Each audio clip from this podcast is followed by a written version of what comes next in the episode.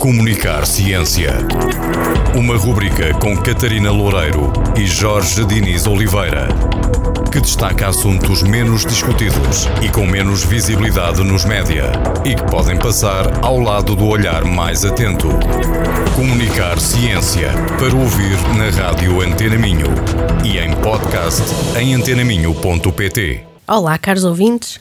Boa tarde mais uma vez e bem-vindos a mais um episódio de Comunicar Ciência, aqui na vossa rádio preferida e na nossa também, na Antena Minho. Eu sou a Catarina Loureiro e, claro, tenho comigo o Jorge Oliveira. Olá! Olá, Catarina. O meu amigo Jorge Oliveira. Continuamos amigos. Continuamos amigos. Eu acho que, que estava, muito, estava muita gente preocupada que já não, não, não continuássemos amigos. Olha, Catarina, hum, vou começar com uma afirmação um bocado pedante é que nem tudo nas redes sociais é uma perda de tempo. Ok, então. Pronto, porque, porque é que eu digo isto? Eu, eu, a minha rede social favorita é o Twitter. Se calhar é porque, porque ninguém me conhece e eu não conheço pessoalmente ninguém que siga. Mas eu sigo, e portanto sigo uma série de indivíduos e um deles é o Ethan Mollick, que é um professor na, na Wharton e publica muitos dados, muitos, faz muitos, muitas publicações relacionadas com uh, não é necessariamente mitos, mas artigos uh, científicos que, que, de certa forma desmontam algumas das nossas crenças. Ok. Bom, estou interessada. Não é tudo deste género, mas, mas eu gosto de o seguir por causa disso mesmo. Mas uma partilha muito recente dele chamou-me chamou a atenção, porquê? Porque era sobre as seis leis da tecnologia de um historiador chamado Melvin Kranzberg.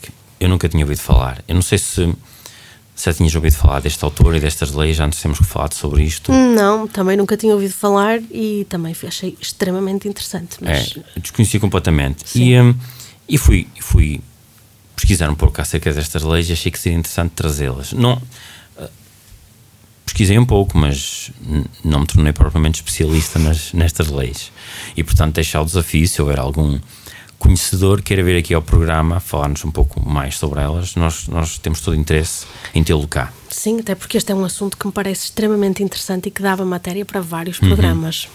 Então, o, o Kranzberg, acho que é assim que se deve dizer o nome dele, sim, não tenho certeza. Ele, ele eh, era historiador, já faleceu e já, digamos, nos últimos anos de vida, escreveu um artigo onde estabelece seis leis não é? Ele, como, é que ele, como é que eu disse que se chamava? Um, Era as seis leis da tecnologia. Exatamente, seis leis da tecnologia. Pronto. Então, eu vou dizer a primeira, depois vamos aqui alternando, vamos fazendo um ping-pong, para não ficar só a minha voz, que é, que é muito monótona e eu não me consigo ouvir. Primeira lei: a tecnologia não é boa nem má, nem é neutra. Eu, eu, quando estava a ler esta primeira lei, nem é boa nem é má, é faz sentido, mas depois nem é neutra. Ai. início fez-me um bocado de confusão, mas faz sentido. Faz sentido. A tecnologia não é nada, é o que tu fizeres dela. Exatamente, não é? Uhum. E, e, um, e, portanto, é, é, é, isso mesmo que ele. Que ele, que ele um, e há um exemplo que se pode usar, como por exemplo os, os pesticidas que são utilizados, têm efeitos positivos, mas também têm mas efeitos negativos. negativos. E portanto, a tecnologia não é boa nem é má, nem é neutra. Nem é neutra. Nem é neutra. É o que tu Depende quiseres. do contexto, não é? Do, no espaço e no tempo. Exatamente. Do local e, e, da, e do período em que é utilizado. Exatamente. Esta é a primeira lei. E é poderosa, começamos bem. Sim, sim, sim, sim. Agora eu vou, ler, vou, vou à segunda. A segunda diz: a invenção é a mãe da necessidade. Uhum. Não li mal, é mesmo assim. É a invenção isso. é a mãe da necessidade. The mother of necessity. E não o contrário. E esta também é hum, estranhas, mas depois entranhas. Porquê? Cada invenção traz um conjunto de necessidades específicas uhum. que vêm atreladas a ela. Vou dar um exemplo que eu acho que é um, um exemplo fácil de perceber. Foram inventados os smartphones e de repente precisamos de baterias muito melhores. Então temos que trabalhar na, no desenvolvimento de tecnologias para baterias melhores para eu não ter que andar com um carregador atrás de, comigo. E, e, essa primeira é que se torna, eu não diria perfeita, mas efetiva a, cada essa nova exatamente. inovação. exatamente, é exatamente. mesmo isso. Portanto, e esta é a segunda lei a segunda do lei. Kranzberg, a segunda lei terceira. da tecnologia, sim. Terceira, esta eu acho, não sei se acho que ainda não a compreendi. mas é um processo. Isto é um processo. Terceira lei: as tecnologias desenvolvem-se em pacotes pequenos e grandes. Os, ele, ele escreve packages, até aqui apontei pacotes, entre aspas, mas é isso, são, são, são blocos, ecossistemas, não é? E, hum, e ele refere que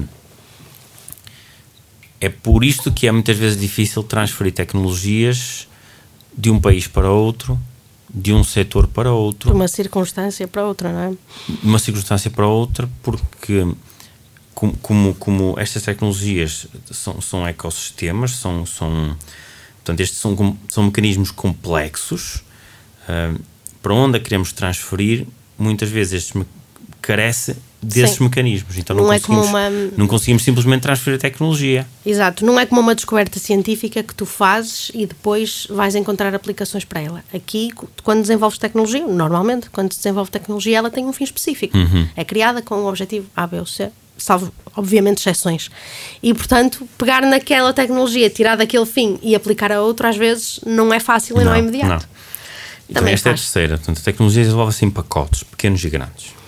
Quarta Agora entramos aqui numa parte que eu acho muito rica.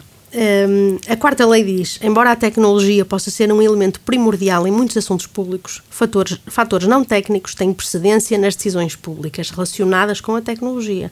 Ou seja, as políticas tecnológicas são decididas prioritariamente com base em critérios não tecnológicos. Não tecnológicos.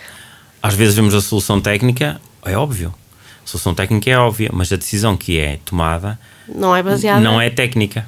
É, eu sempre fiz assim, o meu patrão quer desta maneira. Nem, nem, eu, ele nem, nem refere dessas. Nem, nem, acho que Mas as próprias decisões políticas muitas vezes têm outras Isso que ele refere é que fatores sociais e humanos e políticos depois é que determinam a escolha. Ou seja, não é necessário. Podes ter técnicos envolvidos, especialistas, eles têm a solução técnica, o que entendem ser face, aliás, pode não ser a correta, mas é à luz dos conhecimentos que têm, é aquela solução uhum. tecnicamente mais acertada, mas depois a decisão é política, envolve questões sociais, questões humanas e, claro, portanto, as, e essa as decisões humanas são complexas. E essa é que predomina, exatamente, exatamente. E portanto, embora a tecnologia possa ser elemento, em muitos assuntos públicos o, o, os fatores de decisão não são técnicos. Quinta lei. Este aqui inicialmente poderia, eu poderia dizer que era, é ele, como era historiador, estava, estava a puxar a brasa à sardinha dele, mas acho que não. Então ele diz o seguinte: toda a história é relevante. Toda a história é relevante para a história da tecnologia. Oh, desculpa lá, estou a mal. Toda a história é relevante, ponto. Mas para a história da tecnologia, mas a história da tecnologia é a mais relevante. Portanto, eu percebo ele sendo historiador da área da tecnologia dizer isso, mas ele depois ele, ele explica ele diz o seguinte: é que a forma, eh, de forma geral, nós não prestamos atenção ou não ligamos à importância da história para o nosso presente e para o nosso futuro. Mas ele diz que isso se deve porque nós não estudamos história do ponto de vista da tecnologia. E se nós formos analisando, vamos percebendo que os saltos. Uh, Evolu desenvolvimento. Desenvolvimento. Né? ou desenvolvimento. Sim, desenvolvimento. Aliás, se calhar saltos ou recuos. Porque se olharmos. As mudanças. Se olharmos a guerras em que houve recuos, também o tivemos porque houve inovações tecnológicas. Desenvolvimentos de tecnologia. Então ele, ele acha que se deve olhar à história, mas como a história é da tecnologia, que é assim que deve ser ensinada.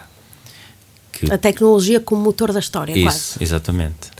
Eu também gosto muito desta, acho que é uma perspectiva muito Sim. interessante. E é, é, é verdade, olha, olha para a história da humanidade. É, tu não consegues separar a história da humanidade da história da tecnologia. E eu acho é que temos que abrir um bocado a nossa mente para o que chamamos de tecnologia. Tecnologia não são coisas informáticas. Não. Papel, a determinada altura, foi tecnologia. Foi, foi sem dúvida. Tudo o que o nós inventamos é tecnologia. A, a, a, imprensa de Gutenberg foi um, foi um, um salto tecnológico Exatamente. E, e, teve uma série de implicações Sim.